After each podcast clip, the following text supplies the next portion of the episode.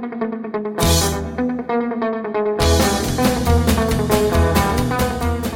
Olá pessoal, muito bem-vindos ao PokerCast do grupo Super Poker. Eu sou o Guilherme Calil. E eu sou o Marcelo Lanza. Marcelo Lanza, hoje temos um programa super especial. Segunda parte da entrevista do Vitor Brasil, que repercussão fantástica, repercussão ótima. É, a turma elogiando dele, contando as histórias da Poker Villa. Nessa segunda parte a gente entra nas histórias do Forbet e é agora que o terror será tocado, né? Ahá, uhul. Exatamente. É, eu queria começar o programa é, dedicando esse programa especialmente ao Eltinho, é, que jogou cast durante muito tempo aqui em Belo Horizonte. Todo mundo que joga live aqui em Belo Horizonte conheceu o Elton, jogou com ele em algum momento. E com 30 e poucos anos, se não me engano, 33 anos, ele faleceu essa semana e a notícia caiu igual uma bomba. Eu, eu jogo com ele há muitos anos, desde o seu clube lá no Mangabeiras. Não tinha ideia que ele, que ele tinha um problema renal. E, e, um cara simplesmente astral maravilhoso, um cara sensacional, fantástico, um doce. É, o presidente Fábio Issa estava brincando que até para xingar ele era educado, ele era gentil. E ele faleceu então essa semana, então sentimentos, esse programa vai dedicado aí ao Elton. Mais do que justo, senhor. A toda a família, o conforto e o nosso abraço. Exatamente, Lanzinha. E começando aqui no nosso programa, a gente já começa entrando a agradecer. Breaking news. Breaking news agora, Breaking nesse news. minuto aí sim. É porque eu tô olhando a, a, pauta do programa aqui, já vi dois pontos em amarelo na, na largada, é isso? isso? Temos formas novas de ver o, ouvir o PokerCast. Exatamente, professor Marcelo Lanza. Estamos lá. Estamos na maior, na maior ou uma das maiores plataformas online do planeta de ouvir música, é isso, senhor? Exatamente, estamos no Spotify. Então agora, se você quiser ouvir o programa no Spotify, que é mais um jeito errado de ouvir o programa, né, Marcelo Lanza? Mas é justo. É vai. justo. Ele é justo demais. É justo, cara. É... Eu, e eu achei, falei, velho, eu, eu, aliás, eu já ouvi podcasts brincando falando o seguinte, cara, você é menos significativo do que um podcast no Spotify. Cara, os caras se malhando, brincando a respeito disso, e eu descobri que, que não, velho, que uma galera ficou feliz da gente estar no Spotify. Feliz, e não só, não só a gente, como outros grandes podcasts migraram para lá também, Nerdcast e companhia estão lá também, senhor. Pois é, eu não sei como é que nós vamos fazer contagem desses programas, porque o Spotify não conta, então provavelmente você vai ouvir no Spotify, nós não vamos receber a contagem para poder julgar para o Lucas, que é nosso patrocinador lá do Fichas.net, poder julgar para o Fábio D'Alonso, que é nosso patrocinador lá do Ultimate Poker Tools. Aliás, use o produto deles. Quando for transicionar fichas na internet, use o Fichas.net. O WhatsApp está aí na descrição do programa. E Ultimate Poker Tools é, é a sua plataforma total de controle total do jogo, Lanza. É, além disso, tem os agregadores de podcast, que no iPhone é o, o Podcasts mesmo da Apple. No Android você pode usar o Google Podcasts e estamos no YouTube dê like, curta o canal, siga a gente. Lembrando que para nos localizarmos em qualquer uma dessas plataformas que o que falou, é só dar um search lá e procurar por Super Poker que você vai encontrar os dois idiotas por lá. Exatamente, pokercast@gruposuperpoker.com.br é nosso e-mail, ninguém usa, mas está lá, né? Se usar, está lá. Se usar vai, vai ser lido, né, cara? Exatamente. Porque não tem se, jeito. Se a é. gente conferir, você andou É, não, eu andei conferindo. Oh, eu homem, andei conferindo. Não, ele chega no meu telefone celular. Ah, não, ele não apita, né, velho? Mas ele chega aqui no meu telefone. Vamos aproveitar live agora. Dá uma conferida. Já vou dar aquela conferida live. Ó, oh, temos um e-mail. Olha lá, para não passar vergonha. iCloud, restam menos de 10% do seu armazenamento. Segue o jogo. Segue o jogo. Marcelo Lanza Maia, o senhor jogou essa semana, cara? Peraí, peraí, nós não vamos falar do nosso telefone, não? Ah, vamos falar do nosso grupo de WhatsApp. O grupão do WhatsApp tá lá, tá quase atingindo a tampa as 260 pessoas que o WhatsApp permite. Quando isso acontecer, nós vamos mudar ele pro Telegram, mas é 031 o pessoal falou que vai ter que fazer torneio eliminatório. Exatamente, 975 18 9609 é uma boa ideia, né, cara? torneio eliminatório ia ser legal bom, demais. Muito bom. Quem não ouviu, ouça o programa passado, aliás, a primeira parte da entrevista do Vitinho imperdível do Vitor Brasil. E vamos direto para as nossas notícias, né, Lanza? Vamos direto, senhor. Lanzinha, primeiro lugar, Masterminds.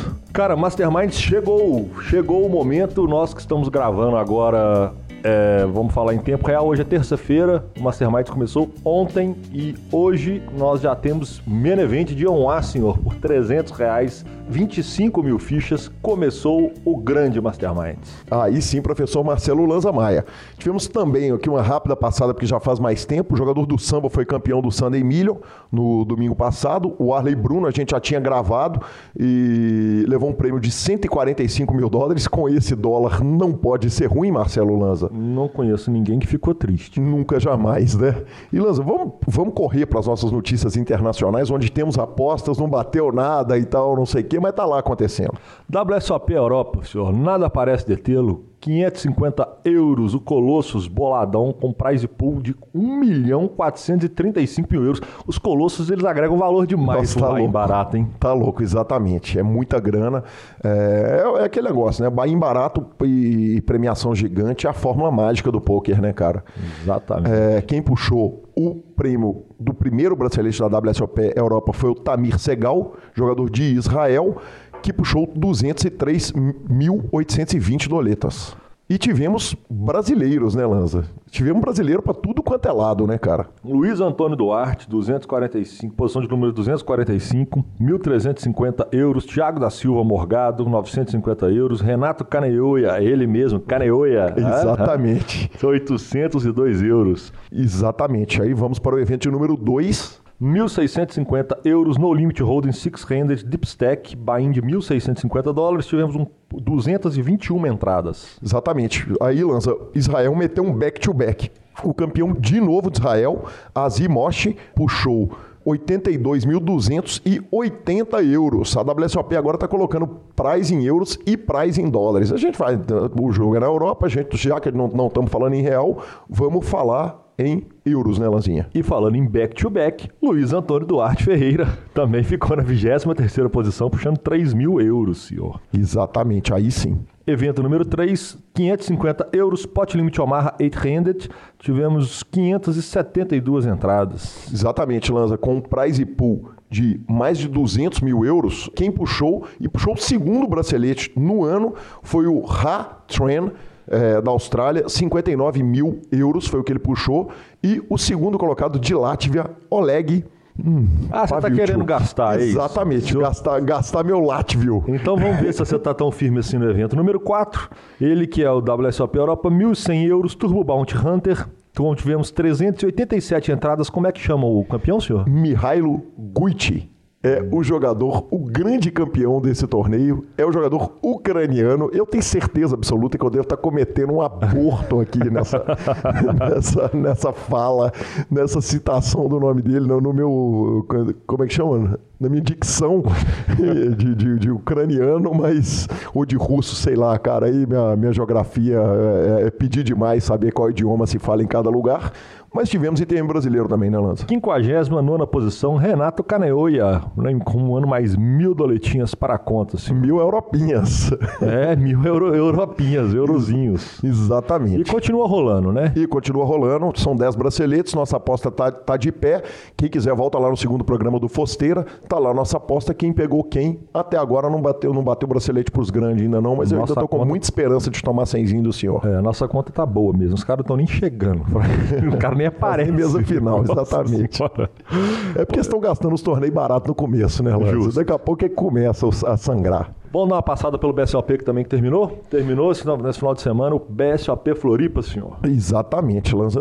Se, você que, que, que, organizou essa notícia, você fala se você quer falar todos os braceletes ou se você quer falar alguns braceletes. Acho que tem alguns aqui que, evidentemente, precisam ser falados, grandes nomes. Não, não desmerecendo os outros também que ganharam. Para não estender demais, a gente vai dar uma passada rápida. As notícias completas, todas o pessoal pode procurar no superpoker.com.br, lá no BSOP. Tem todo mundo, tem foto dos campeões, galeria tem tudo. Bom, começando a falar, não tem como não falar do Caio Rei, nunca teve no ferro. Nunca jamais, nunca né? Jamais. Depois de dar entrevista ao PokerCast, uhum. então, aí deu aquela regulada a mais na conta, Ele não né? sabe nem o que escreve, o que, que é ferro. Exatamente. Ele cravou o Day High Roller. Não precisa comer feijão. Não precisa. Porque não, nunca teve deficiência nunca, de ferro. Nunca. A Luane de Oliveira cravou Leires. E agora o mito. Pedro Todorovic, ou Vic, Ele arrumou... Exatamente, o P. Todorovic ou P. Todorovic. Eu é. falo Todorovic. Eu falo Todorovic. Tá justo, tá, tá, tá, tranquilo. É só os dois citarem ele, que alguém, nós temos, nós, estamos flipando essa parada, alguém vai acertar. Justo. Aí para não ficar chateado, ele arrumou um troféu para cada uma das citações, então, da forma Exatamente. de falar. Ele arrumou no Four Blinds e arrumou no Omaha. Aí sim. O José Arenstein ganhou o weight game. O Saulo Sabione, que também, que fenômeno. Que ano, Saulo? Que ano, que ano maravilhoso. É o, o nocaute freeze out, ele puxou. O Antônio Barraqueiros. Barranqueiros. Ganhou o high roller. E o Alcione Polerman ganhou um main event e puxou 245 mil reais com o Dilson. Sensacional, Marcelo Lanza. Então, essas são as notícias. Então, os campeões do, do BSOP, como o Lanza disse, não são todos os campeões, mas se você ouvinte, nós não te citamos, pode mandar um WhatsApp xingando que a gente volta atrás Lanza, e fala inclusive. exatamente. A gente fala o seguinte, porra, o ouvinte cravou e nós não citamos o nome dele, aí nós vamos estar muito errado. Muito errado. Vale uma citação de passagem aqui para Maria Hou, que ganhou o WPT Deep Stacks lá na África do Sul, é, torneio de 387 entradas, ela que voltou recentemente para a mídia do poker, está trabalhando, está aparecendo todo toda hora, estuda pra caramba o jogo, ela é carregadora de piano do game e arrumou um milhão de doletas não pode ser ruim, né, Lanza? Deve ter ficado bem triste, imagino eu. Exatamente. E antes da nossa entrevista, Lanza, vamos, vamos para uma rápida discussão aqui, cara, que aconteceu. É... Nós tivemos uma discussão sobre Reiki Beck, o Bruno Schiavone, o Galão, ele pediu uma explicação a respeito de por que, que o Vitor falou que o Reiki Beck fazia mal pro poker. E aí aquelas coisas mágicas do, do grupo do PokerCast, né, cara? Ele perguntou isso, eu expliquei para ele que, na minha opinião, quando você bota um monte de jogador que empata, ganhando só no rakeback, você maltrata ainda mais o jogador recreativo, você dá um incentivo a mais pro profissional ficar lá grindando um, um caminhão de telas e dificulta ainda mais o field, que essa era a minha compreensão. Aí entrou, cara, o Neto Gol que tá lá no grupo. Aí entra e dá uma aula e fala muito a respeito da experiência dele de vida. Aí vem o sketch, cara, e, e, grava 40 minutos de áudio, que só isso aí, só esse assunto, como sempre, daria uma entrevista inteira com o sketch, que foi lá, cara, e, e deu as impressões dele de áudio, velho, que, que dá vontade de guardar pro resto da vida os áudios, porque é, é, aula disso. Então, mas tá aí, então, a explicação, como o Bruno levantou essa bola aí, eu acho que alguém pode ter ficado na dúvida de por que que o Vitor considera que o rakeback faz mal para o ecossistema. E tá aí uma explicação muito superficial, ela foi muito mais a fundo lá no grupo. E certamente nós vamos ter a oportunidade de quando conversar com algum jogador profissional, talvez com o próprio sketch, é que com o sketch tem tanto assunto que talvez esse, esse a gente não vai gastar com ele, é, tanta coisa boa para citar. E, Lanzinha, vamos ouvir uma palavrinha aqui dos nossos patrocinadores, Ultimate Poker Tools e do Fichas.net. A gente lembra que a propaganda do Ultimate Poker Tools está falando que são 30 dias grátis, são 7 dias na verdade, mas se der uma choradinha, ir lá no FAB, dar uma arrumadinha de 15 dias para quem é ouvinte do PokerCast e o Fichas.net que faz de fato o melhor preço dá desconto, faz promoção para quem é do, do, ouvinte do programa. Então entre em contato com o WhatsApp deles, tá aí na descrição do programa. Liga lá pro Lucão e avisa para ele que você é ouvinte do programa. Certamente ele vai te pagar um pouquinho melhor nas suas fichas ou te vender um pouquinho mais barato as fichas. Vamos para a entrevista do Vitor Brasil. Olá, eu sou Gabriela Belisário, primeira campeã do BSOP, e estou aqui para convidar você para conhecer a nova ferramenta de informações e estatísticas para os jogadores de poker, o Ultimate Poker Tools. Você ainda usa Excel para ver seu desempenho? Pare com isso. Ultimate Poker Tools importa automaticamente suas mãos e permite que você controle o seu bankroll live, online, estabeleça metas e tenha em mãos todas as suas estatísticas. Para conhecer a ferramenta, crie sua conta em ultimatepokertools.com.br e aproveite o primeiro mês gratuito. E atenção, diretores de time de poker! O Ultimate Poker Tools permite que você tenha controle total consolidado dos seus jogadores. Ultimate Poker Tools, a plataforma única para gestão e desempenho de jogadores e times de poker. O Fichas.net é o seu parceiro para compra e venda de fichas dos principais sites de poker online. Contrate o Fichas.net pelo WhatsApp 062 98130 6680 e negocie suas fichas com a melhor cotação do mercado. O Fichas.net trabalha com créditos do PokerStars, PariPoker, 888, Brasil Poker Live, PP Poker e EcoPace. Chame o Fichasnet, avise que chegou até eles pelo PokerCast e participe de promoções super especiais para os nossos ouvintes. E repetindo, o WhatsApp do Fichasnet é 062 9 8130 6680. O número está na descrição de nossos programas. Fichasnet, confiança e melhor preço para suas fichas.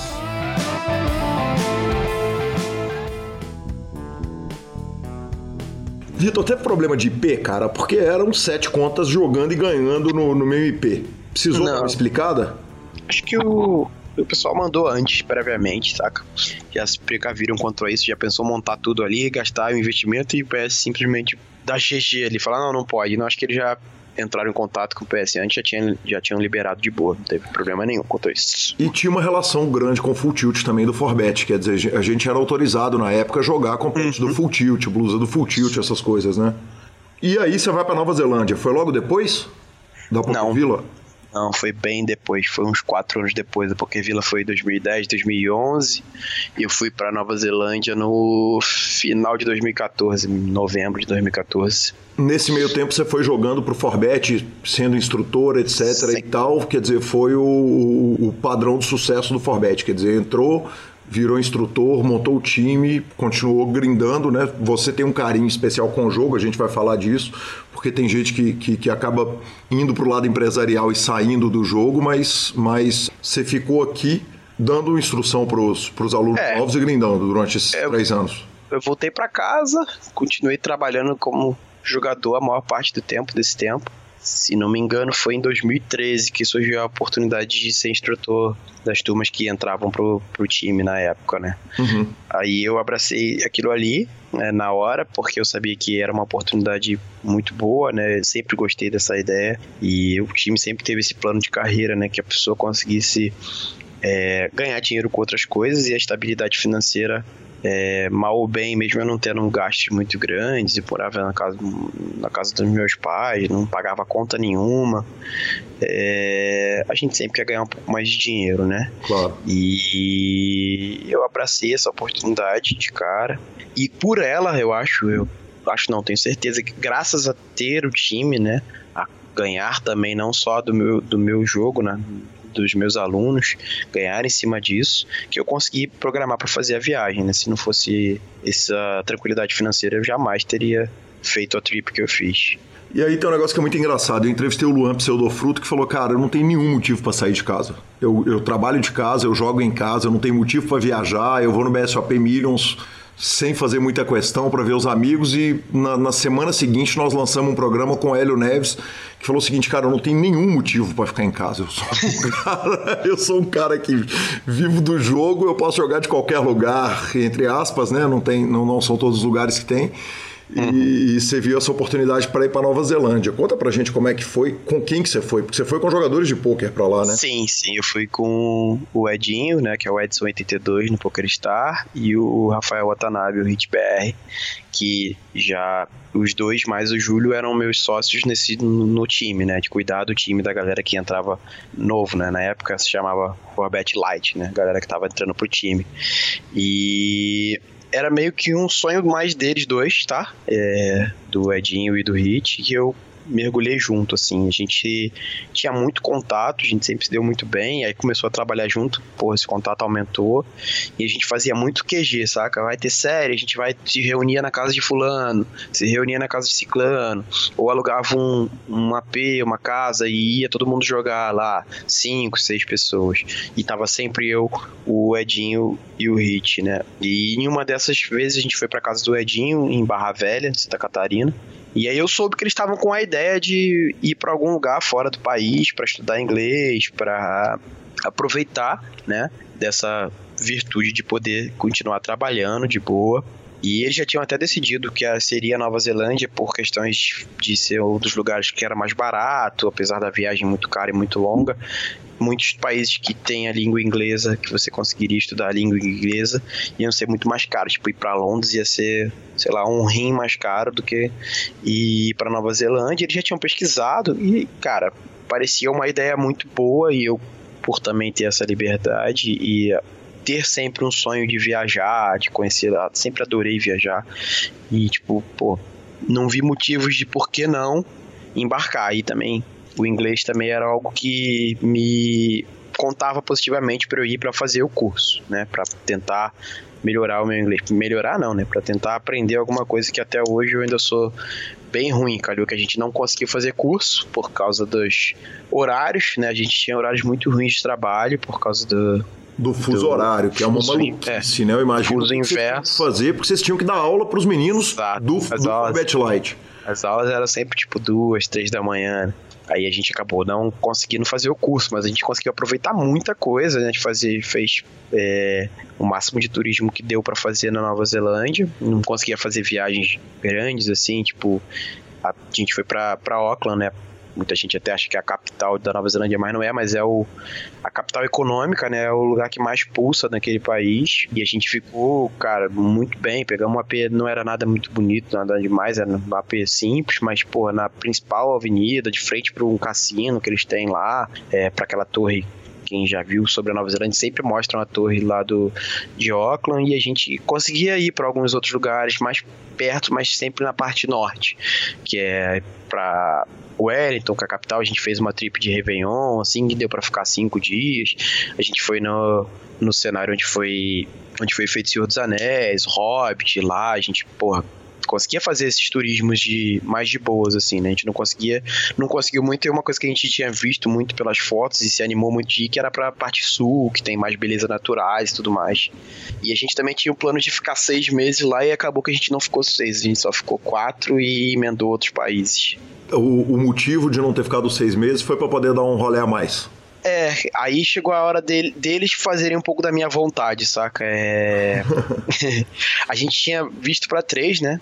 Para três meses, e aí a gente pra renovar e ficar mais três era bem complicado, saca? A gente ia ter que fazer uma entrevista, a entrevista era em inglês, e dos três eu era o único que não, sei lá, não conseguia falar nada, saca, de inglês. Eu Tipo, a gente ia comer, eu tinha que prestar atenção no que os dois estão pedindo para falar DCM, que era o que eu conseguia falar, DCM. Eu uhum. quero só o igual, só isso. Me vê um prato. Se os dois comessem quiabo que eu não gosto, eu tava fudido para pedir alguma coisa para comer, saca? E aí a gente ia ter que fazer uma entrevista em inglês, ia dar muito trabalho e eu tinha um sonho muito grande de conhecer é, a Ásia. Eu queria muito ir pra Bali, cara. Aí eu comecei a plantar essa essa pulguinha na orelha deles. Vão para Bali, porque a Nova Zelândia, apesar de ser dos países de língua inglesa um dos mais baratos, é muito caro. A qualidade de vida deles é muito boa. O salário mínimo é de 2.500 dólares, saca? Então, cara, ficou caro, era caro para viver. A gente ia comer um, um, prato de pedreiro lá, que a gente achou um brasileiro que era um prato de pedreiro, literalmente, mas era, sei lá, 20 dólares um prato de pedreiro. E na época não era aquela, esse boom do dólar aqui, mas estava começando a subir. O dólar já esticou naquela época que a gente tava viajando, saiu de 1,60 para 3, assim, na, quando eu voltei já tava 3. Eu falei, porra, viajei na pior época possível. Podia ter estado aqui no Brasil curtindo essa época, mas graças a Deus ele seguiu subindo, né? Não desceu. Pois é, vocês são a profissão que fica feliz com a subida do dólar, né? Todo mundo é, fica desesperado, o jogador Desculpa de... quem tá me escutando e, e é pensa, é pô, minhas importações estão só se fudendo, mas eu preciso não que esse dólar vá, vá mais. É. Exato, mas para mim sempre foi. Eu brinco com a minha namorada, minha namorada trabalha com importações e pra empresa dela é péssimo o dólar subindo. Eu falo, cara, você, a, a empresa não é sua, você só trabalha lá, então torce para mim, bota esse dólar lá pra 5, 6 e vamos.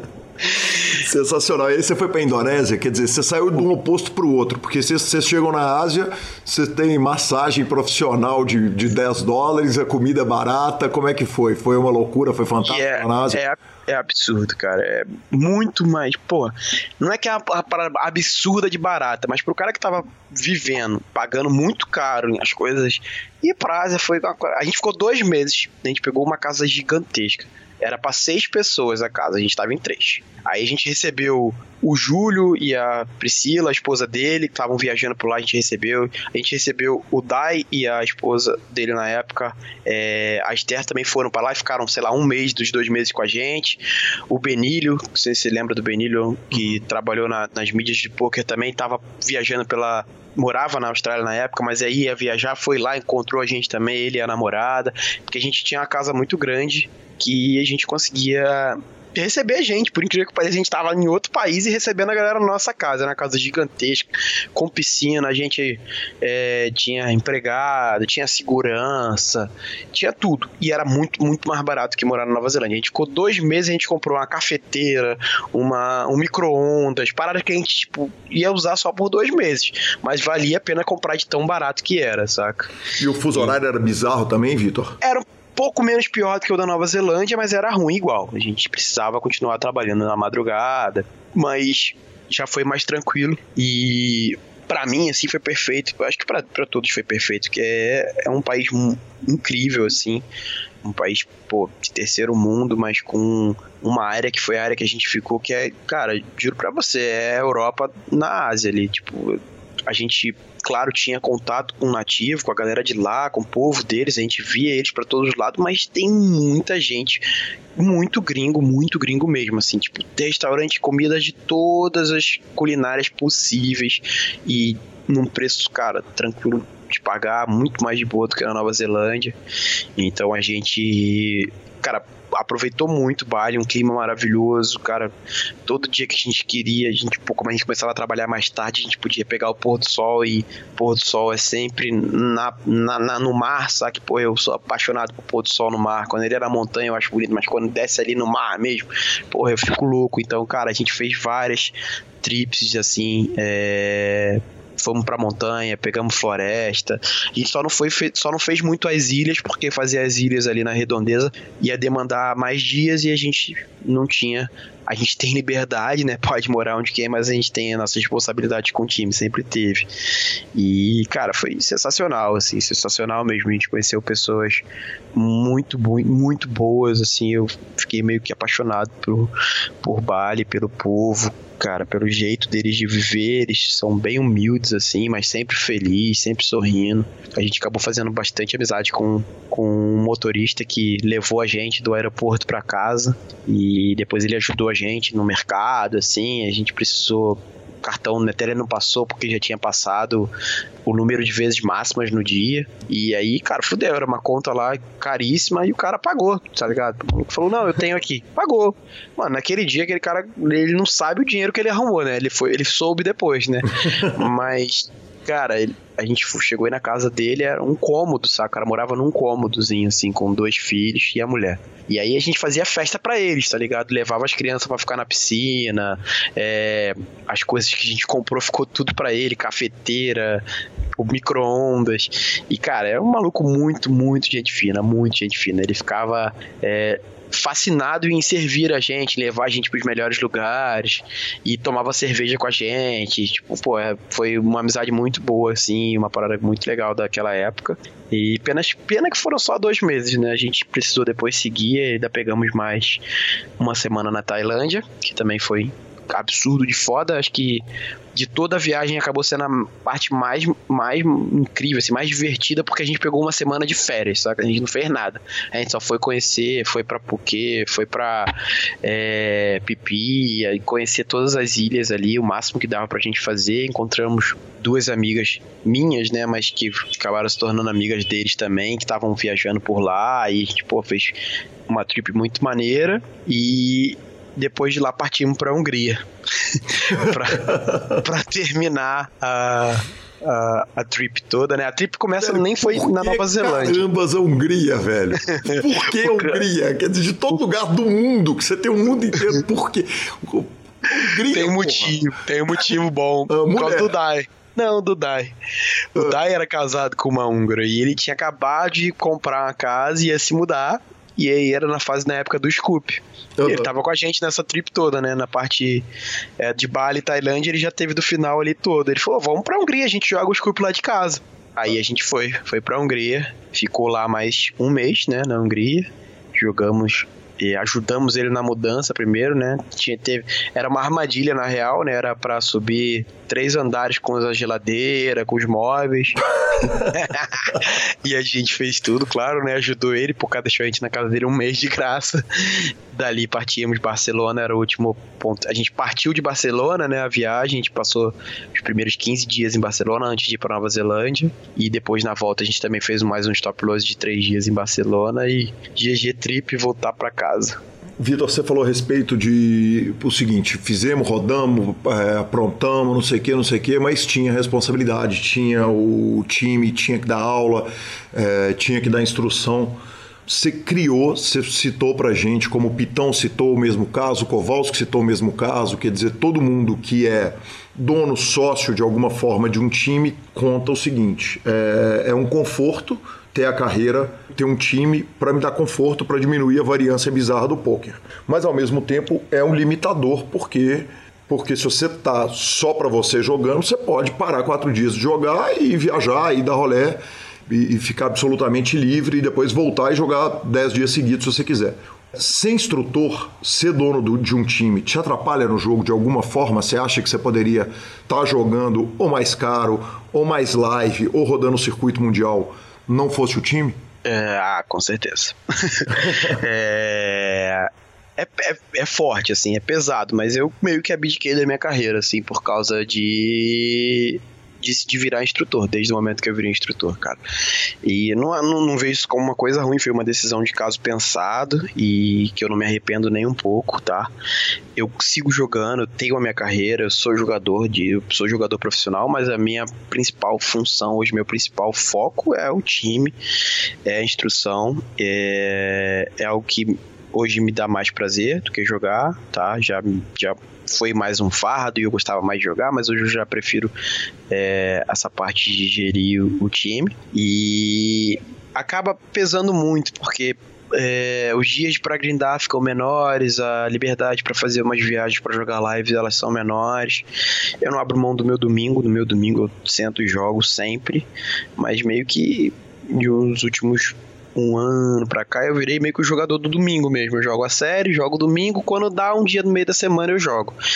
Porque pode parecer fácil gerir, cuidar, dar dinheiro pros caras, dar uma aula e eles jogam lá e você ganha muito dinheiro porque eles estão ganhando dinheiro. Ah, não é.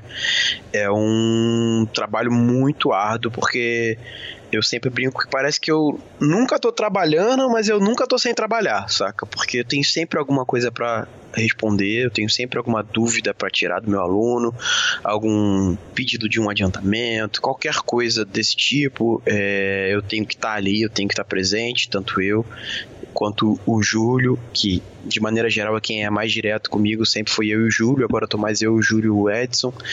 E se nenhum de nós três tiver, fudeu. Então a gente também tem que saber lidar, gerar isso para os três conseguirem jogar, ter a sua vida, mas atrapalhou muito a, a vida do jogador, né? A pessoa que, que dá aula, que gere um time e diz que não atrapalha, eu acho que ou eu tenho uma versão muito distorcida ou a pessoa tá enganada, assim, porque tem muitas coisas boas, porra. Eu tenho que estudar muito mais, eu tenho que me preparar muito mais, eu tenho que estar tá a todo momento me motivando e trabalhando a minha mente para ser o melhor possível e poder passar o melhor conhecimento possível, mas me atrapalha, vai atrapalhar no grande natural, né? Tipo, para dar uma aula, é, normalmente quando eu dou aula, três horas, aí eu dou um dia, duas aulas. Aí, pô, pô, você só perde um dia, não, mas eu perco o dia anterior, porque eu tenho que preparar a aula, né? Eu não uhum. chego aqui e saio falando merda qualquer que meus alunos vão assimilar. Ah, tem que preparar a aula, tenho que ver qual programa que eu vou usar para dar aula, qual é o tema. Então a gente sempre se reúne um dia antes para poder preparar a aula. E aí já vão morrem dois dias na semana. Aí tem às vezes que dá mais uma aula de reforço, eu tenho que receber as minhas aulas também, porque eu recebo aula, então um dia que eu recebo aula também é um dia que eu não jogo. Acabou atrapalhando um pouco, é, me fez evoluir pra caralho em várias áreas, né? Não só como jogador, né? Mas atrapalhou um pouco, com certeza, como a carreira do jogador, Vitor. Vitor, onde que você busca informação? Onde que você aprende coisa nova? Cara, eu aprendo coisa nova com Rafael, Crema, Will. Hoje eu aprendo muito com Sage e o Pive. Cara, as coisas novas são. Pode parecer meio panela, mas são dentro do time, cara. Esses caras estão muito preocupados em trazer as melhores informações da forma mais mastigada pra gente. E seria meio idiotice da minha parte não aproveitar o máximo disso, e é o que eu tento aproveitar, saca? É, claro que eu vejo, é, assisto um pouco de por exemplo, quando tá acontecendo um EPT, um WSOP, eu tento assistir as mesas, ou Poker Go, alguma coisa assim que dê alguma alguma novidade ali, até acaba sendo até um entretenimento que me traz frutos, saca? E eu aprendo mais com a galera mesmo que sempre me, me ensinou. E com, você aprende com eles, com quem que eles aprendem? Onde que eles buscam essa informação? Cara, eles estão sempre buscando informação, fazendo coach com os regs estrangeiros, os melhores do mundo. E entre eles também, né? Imagina as cabeças geniais ali pensando, debatendo mexendo em software, mexendo nos programas, é, te extraindo o máximo dos programas e acaba meio que sendo um, um ciclo, né? Eles vão trazendo de cima para baixo e eu vou passando também para meus alunos. É, acho que é assim que corre, mais ou menos. Vitor, você tem que jogar. Se você por acaso perdesse o tesão por jogar poker, que você falou que sua carreira, que você ainda pretende jogar muito tempo, Uhum. É, você, você, abriu a entrevista falando isso. Sim. É, e aqui a gente já está no segundo PokerCast. a gente já está na segunda parte da entrevista. Uhum. Mas você começa a entrevista comigo falando que você quer é, é durar muito no jogo. Você tem que jogar? Ou dá para você se manter estudando? se manter afiado, recebendo novas informações, estudando uma brutalidade e ensinar para os alunos sem ser um jogador regular? É, eu acho que daria. Eu acho que uma pessoa tem essa vontade, ela consegue de boa. Só que não é o que eu quero, saca? Eu acho que eu quero jogar também. Eu quero, mesmo que pouco, eu quero jogar, eu quero testar as coisas que eu aprendo. Eu acho que é essa parte que faz com que a motivação não, não, não caia, né? Que vocês queiram sempre evoluir, por mais difícil que seja a evolução, e a gente acaba com o passar do tempo ficando mais desgastado, né? Mais difícil de aprender as coisas. Até as coisas são mais complexas, mas eu quero também colocar na prática. Eu acho que a gente precisa colocar na prática. Eu preciso colocar em prática, jogar e também, se possível, ganhar um dinheirinho ali, né? Mas se eu precisasse não jogar, é, eu não sei como é que seria a reação do time em relação a isso, mas eu acho que eu conversaria com eles e tentaria ver a melhor forma possível, né? Provavelmente eu ainda teria o meu valor mesmo não jogando hoje. E você falou a respeito do tesão que você tem com o time. O, o tesão mora onde? No ensinar ou no gerir o time? Porque eu, eu vou te falar, é muito da minha personalidade, a gente costuma usar os exemplos através da gente. Uhum. Mas me parece que se fosse por mim, eu ia ter muito mais tesão de ensinar do que de gerir planilha ali, apesar de eu ser engenheiro. é, o ensinar é mais divertido, acaba sendo mais prazeroso. Mas eu eu tenho uma pegada boa pra parte de, de gerir, saca? É, eu costumo dizer pros meus alunos assim que eu eu meio que fiz uma faculdade de psicologia com eles, né? Uma faculdade de psicologia na vida, porque a gente aprende a, a lidar com problemas às vezes bem cascudos e você tem que tentar, você tem que estar tá ali, você tem que estar presente, saca?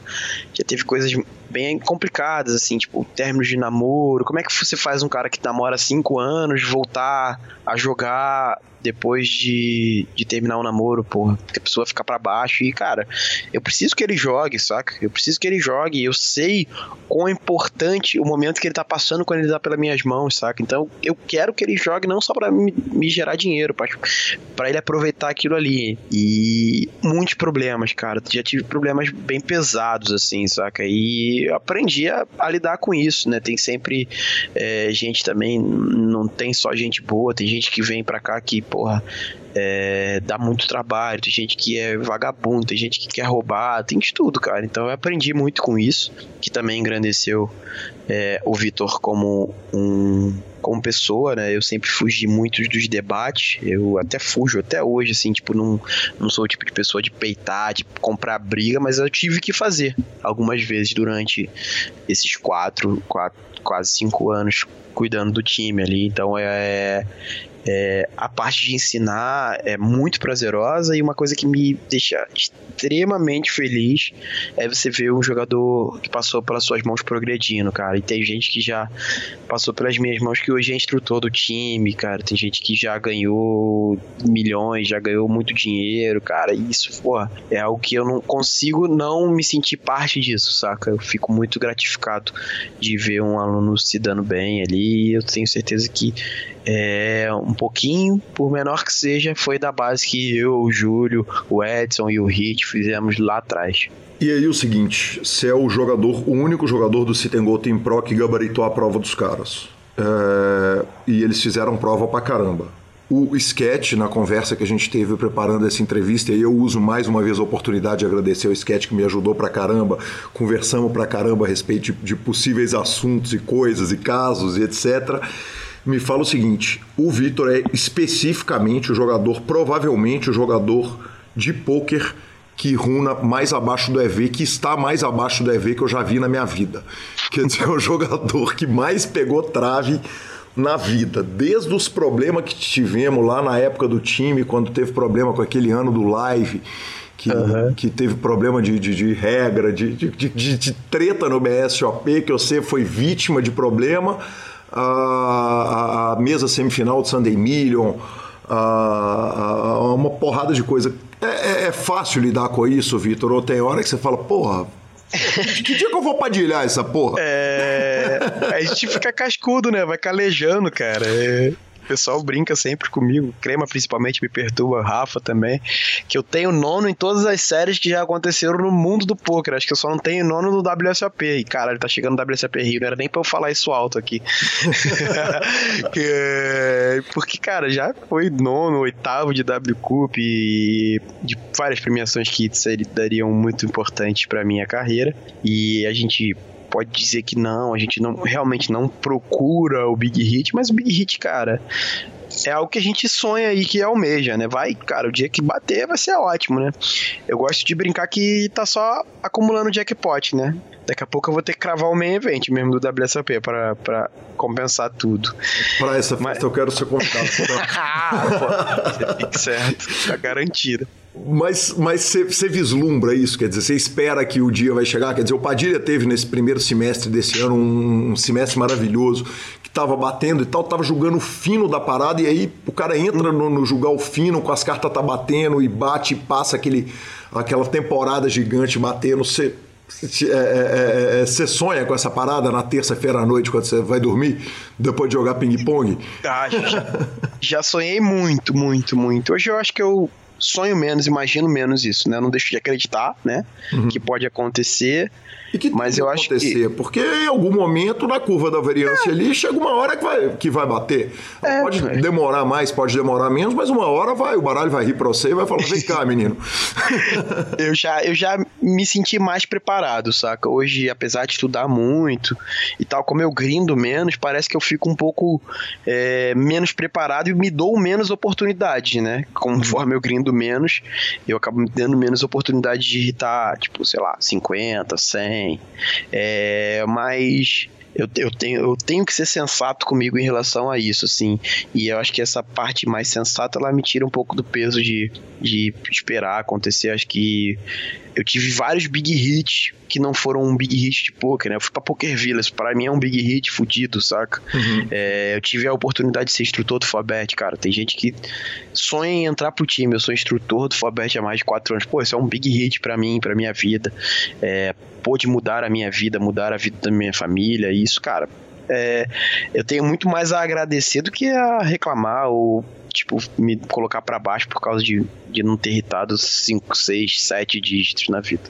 Que o, isso foi uma frase que, a, que, se não me engano, o Phil Gordon fala no livro verde que você citou lá no começo uhum. da entrevista, que ele em algum momento da carreira dele, talvez no próprio livro, ele fala que se mudar 10 turns e 10 rivers na carreira de qualquer grande jogador, você transforma um jogador estrela de primeira grandeza num, num, num, num jogador que faltou esse big hit, quer dizer, é, é, é, são, são seis situações ali, né? São seis flips ali que, que é. resolveriam a parada. É natural, vai acontecer com todo mundo, né? Uhum. E a gente só espera. Você tem superstição, Vitor? Não, não tenho. Não Sou tem bem... nada? Zero? Não, nada, nada, nada.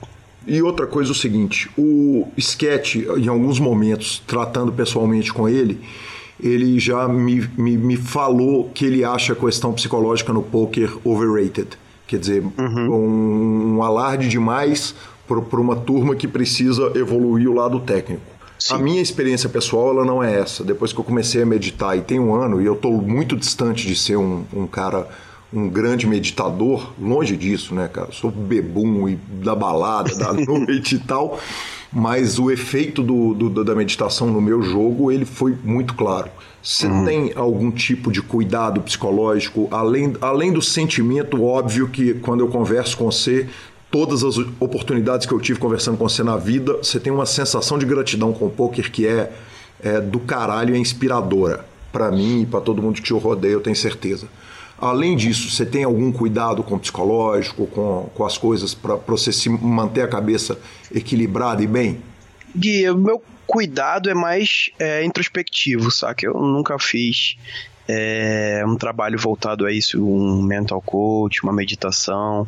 Eu acho, cara, que vejo total valor de todos esses métodos de coach, de meditação, de yoga. Eu acho isso animal. Já fiz até yoga por um pequeno momento da minha vida e gostei, assim, acho que fez bem. Só que eu acho que isso é muito individual, saca? É... E nunca foi uma coisa que eu buscasse, assim, ah, eu preciso disso, eu acho que isso vai me fazer, vai me colocar num, num patamar acima, vai me fazer muito bem. Até pelo jeito que eu sou que eu sou bem resolvido comigo, saca? Eu entendo muito bem todos os meus defeitos, cara. Eu sou uma pessoa que fala abertamente dos meus defeitos e a maioria deles, pelo, pelo, provavelmente, né? Porque eu não sei de todos, né? Tem alguns que com certeza deixo passar. É, então eu... é um muito esse, é um, esse é um que eu não tenho problema nenhum. Só para não perder a família.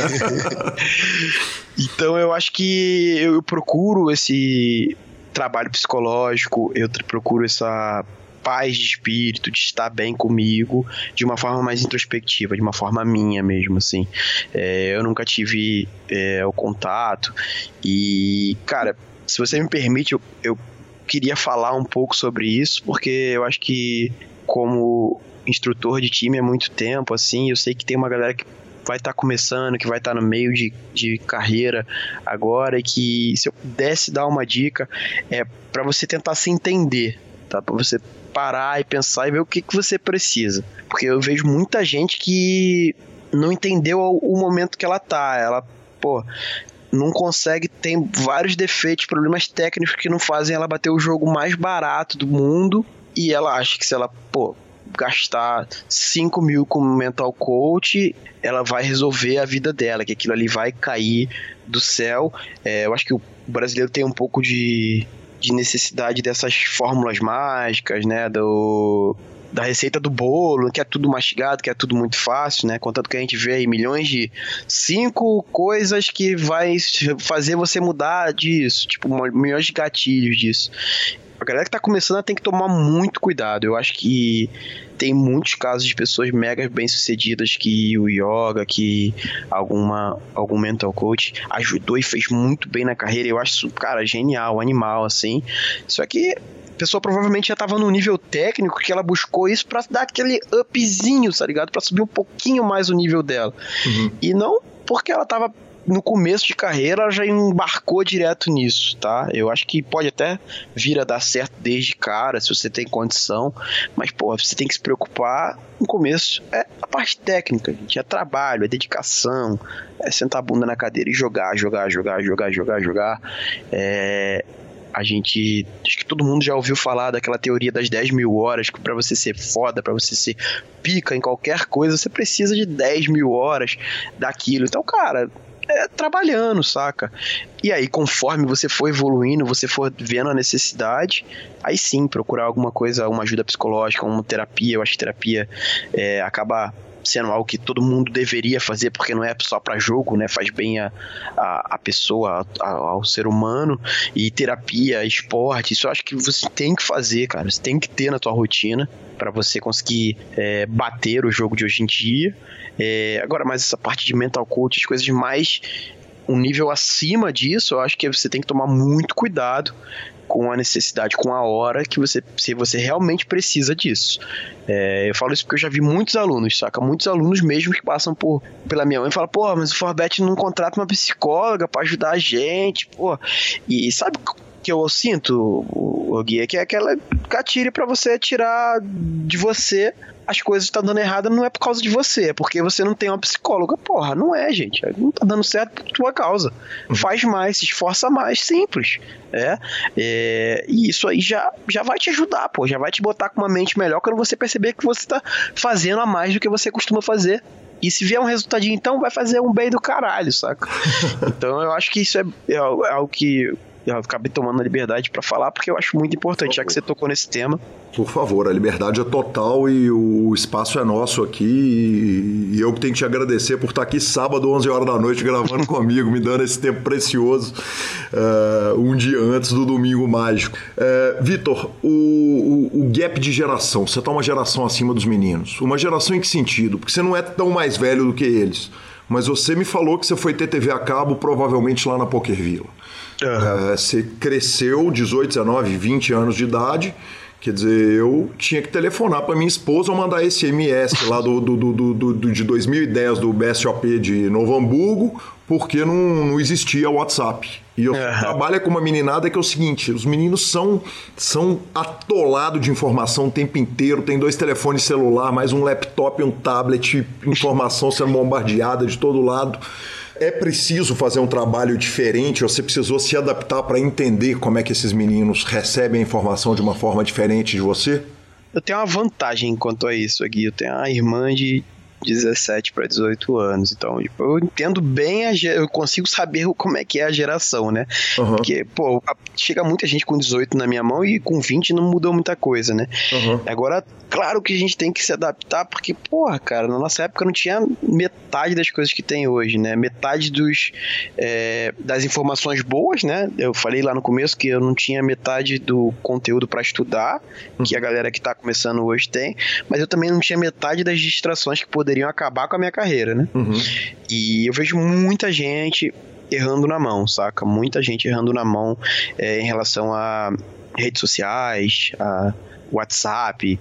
Cara, às vezes eu tô na aula e tu escuta aquele barulho do WhatsApp, cara. Tipo, porra, cara, se soubesse, se a pessoa que tá que faz aquilo soubesse o quanto me incomoda, saber, cara, eu tô ali dedicando três horas da minha aula, da minha, da minha vida parando para falar isso, e a pessoa tá trocando mensagem no WhatsApp, sabe, que tá completamente desfocado. E não só como professor, né? Eu também tenho que aprender quanto a isso, porque eu também tenho WhatsApp, também tem sempre alguém falando alguma coisa, chamando para alguma coisa, quer ver um stories, mas então eu tento é, passar para meus alunos e também me distanciar disso, dessas coisas quando eu estou principalmente jogando, né? O foco jogando, estudando, tirar ali a parte. Mas realmente eu acho que tem muito mais coisa para atrapalhar o jovem hoje do que para ajudar, saca? Acho que ajudar mesmo só ajuda na, na putaria, na pegação, isso aí ajuda, ajuda muito a galera, mas para trabalho mesmo, cara, só foi só, só vai piorando, eu acho. É, sem dúvida, eu falo que hoje quem forma em, engenharia civil tem que ser herói, porque na minha época o que tinha era o jogo da cobrinha do Nokia. Uhum. então era mole, dava para formar ali tranquilo, mas que eu falo, cara, como é que alguém consegue? Aí você imagina num jogo competitivo como é o poker. Vitor, se o Forbet resolve montar uma nova Poker Villa amanhã e fala o seguinte, cara, vamos montar uma Poker Villa no Rio, na beira da praia, vai ser fantástico e tal, não sei o quê. Você iria instruir os meninos, viver numa Poker Villa e, e reviver essa experiência como um instrutor mais velho lá dentro?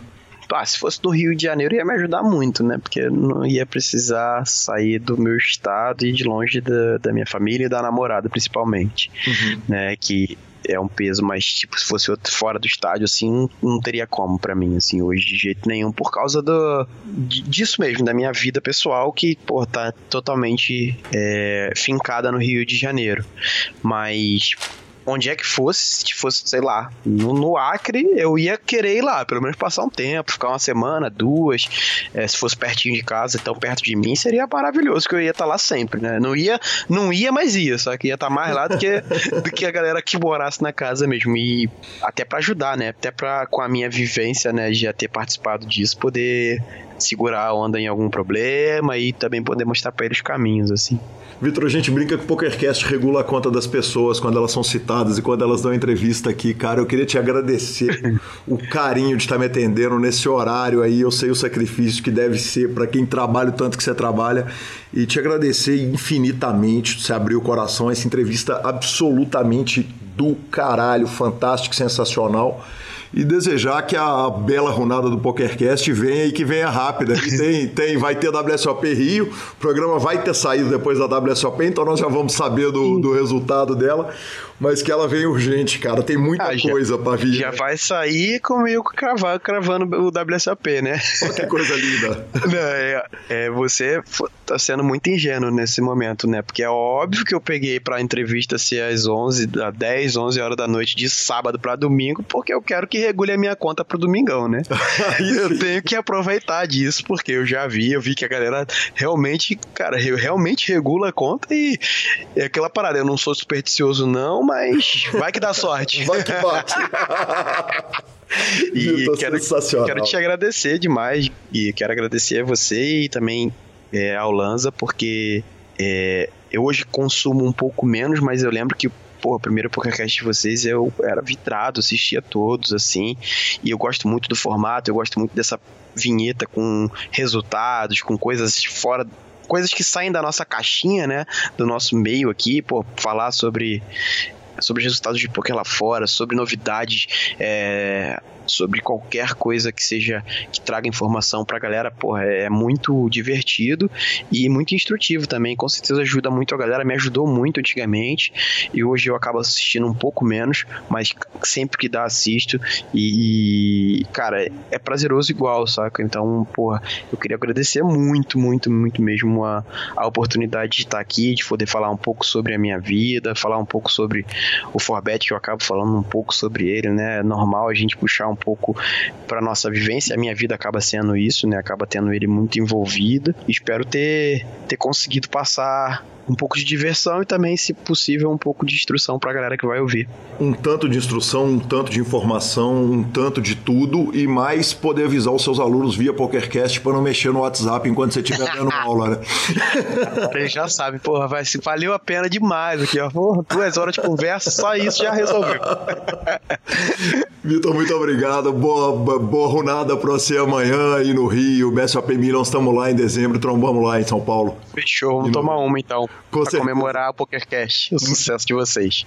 Muito justo. Obrigado, Vitor. Um Valeu, abraço. Gui. Abração. Boa Valeu, noite. Até mais. Boa noite.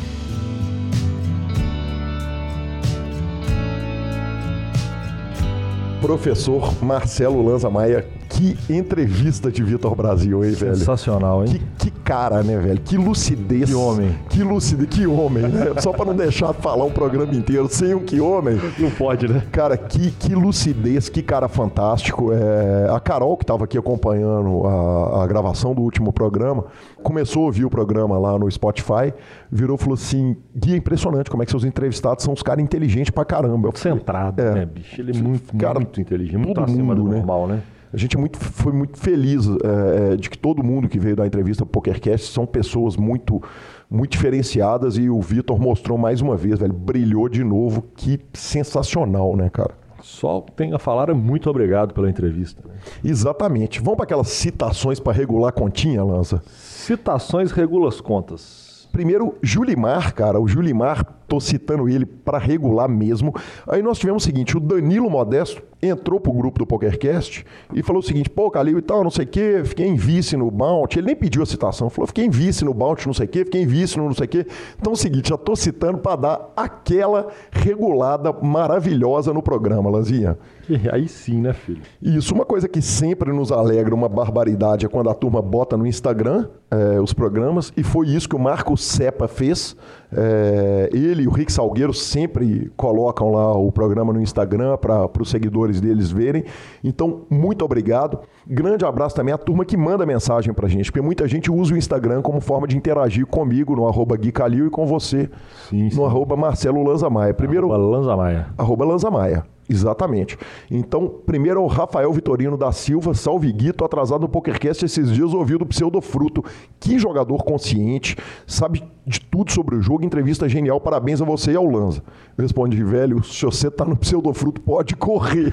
Vai trabalhar, filho. Tem, tem horas de aula. Pode assim. correr que tem coisa demais, tá louco, velho. Não, é isso. Por favor, continue nos citando, nos marcando, mandando mensagem. O carinha é muito bacana, dando falinha, mandando piada, fazendo meme. Tamo às ordens para qualquer negócio. Exatamente, cara. Estamos às ordens. Legal demais essa interação com os ouvintes. A gente tem maior satisfação nisso, em poder manter o contato direto com a turma, seja via WhatsApp do programa, seja via o grupo do, do programa, seja via Instagram. A gente sempre fica muito feliz. A gente vai aqui finalizando o programa, superpoker.com superpoker.com.br, onde você tem tudo sobre poker no Brasil e no mundo. É, superpoker.com.br barra clubes, é a guia de clubes do Brasil. Na aba de vídeos e no YouTube você tem tudo, inclusive o PokerCast com todas as transmissões, muita coisa sensacional. Revistaflop.com.br, a sua revista de poker, e mibilisca.com, cobertura mão a mão de torneios pelo Brasil, Marcelo Lanza. Exatamente. Vamos à sua dica cultural de um momento, senhor. Vamos. Minha dica cultural, Lanza, ela demanda uma, uma explicação, cara. Aconteceu o seguinte: a ESPN lançou agora, anunciou a quarta temporada de podcasts da série que nós já indicamos aqui um milhão de vezes, 30 for 30, que tem no formato vídeo e tem no formato podcasts. E eles anunciaram a, a nova série de podcasts, a quarta temporada. O primeiro já saiu, eu já ouvi o programa. É sobre o livro do José Canseco, que é um, um mito do beisebol, que lançou um livro chamado Juiced, que botou todo mundo na porta, botou todo mundo sobre, é, alertou o mundo sobre o uso indiscriminado de esteroide anabolizante no beisebol. E quando ele fez isso, o Congresso norte-americano simplesmente entrou no meio da parada para discutir o uso de, de, de, de, anabolizante no esporte e tal. Então, é, é, foi um capítulo muito importante para a história do beisebol, para a história do esporte norte-americano, que até muito pouco tempo atrás a maioria dos esportes não tinham antidoping, nenhum deles. E uma curiosidade a respeito do José Canseco, que não está no podcast, cara, é que ele é um jogador de beisebol que o dedo dele caiu numa mesa de pôquer. Literalmente. Nós já citamos isso na, nos velhos PokerCasts. Se você der um search aí no dedo Google, podre. É, se você der um search no Google, tem a história do dia que o dedo dele caiu de podre na mesa. Então essa é uma história lamentável, mas eu tô falando isso tudo porque um dos programas chama All In é, o, o, Poker Boom, o The Sparking, é, Sparking the Poker Boom, que ele fala o seguinte: em 2003, a série mundial de poker era uma comédia de erros. Gente que qualificou pela internet como Chris Moneymaker. Então ele vai citando a respeito do Chris Moneymaker, da turma que, que fazia a captura da televisão e tal. Esse programa ainda não saiu, então para ouvir podcast não tem escape, tem que saber ouvir em inglês mesmo, mas o que não precisa em inglês, porque está na ESPN On Demand, Paga Nós ESPN, e que é absolutamente maravilhoso, é o documentário que eu vi essa semana, que é nota 11, cara, que é o documentário do O.J. Simpson, Made in America. A grandeza do documentário é tamanha que os 30 for 30 já são documentários super premiados, super reconhecidos, mas o do O.J. ele foi feito para TV, no formato com comerciais, em cinco episódios de uma hora e meia. Quem é ouvinte do PokerCast sabe que eu não gosto de série, mas esse não tem jeito de você desligar. Ele foi feito para TV, ele simplesmente foi feito para TV e ganhou o Oscar. Você imagina, eu não sou nenhum especialista em Oscar, mas você imagina um programa que ele é feito num formato que não é filme, em série de cinco para televisão e ganha o Oscar a grandeza desse documentário. E realmente fica aí minha dica. OJ Made in America, que documentário maravilhoso, da montagem, a ordem que os caras escolhem, colocar as informações, apresentar as informações, é simplesmente maravilhoso. Parabéns, ESPN. É. O senhor fala bem, né? Cara, eu não sei, eu achei que eu engasguei pra cacete não, agora. O senhor, fala bem, o, senhor fala bem. o senhor fala bem. Inclusive, você podia falar para mim o título da, da, da, próxima dica cultural aqui, que é uma brincadeira, né? Que é um. Que é maravilhoso, né, velho? Que vídeo do YouTube. Uh, Axis of Awesome é, é o, o nome do vídeo no YouTube. Four Chord Song. Música de quatro acordes. Dá uma explicada pra turma, Lança. Aí os caras resolveram fazer um. Vamos falar assim, um pot porri né? Um pouco é, Pupurri, não é? Pupurri, é, é, é, Com incríveis inúmeras sei lá, 80, 60 músicas da história da música com quatro acordes. É, na verdade eles explicam, né, Lanza, que, é, que, que todos os grandes hits da música pop mundial de todos os tempos são feitos com os mesmos quatro acordes. É um vídeo muito bacana, um vídeo no teatro, né, uma gravação ao vivo, vale a pena ver, um vídeo divertido. É maravilhoso mesmo, Axis of Awesome, Four Chord Song, é isso que eu e o Lanza fazemos antes de gravar o programa. é vídeo no YouTube. Ficamos aqui vendo vídeo no YouTube e rachando de Só lembrando que, para quem sabe, que eu, uma turma que sabe que eu gosto de andar me marcando, me mandando mensagem, essa semana é a última semana da pre-order do Red Rapid Redemption 2. Ele vai, você já consegue fazer o download de incríveis 130 gigas para você poder, o jogo fica bloqueado e você só consegue abri-lo no sábado. E aí, de sábado até segunda, provavelmente não vai ter podcast, porque eu vou estar jogando videogame no próximo semana.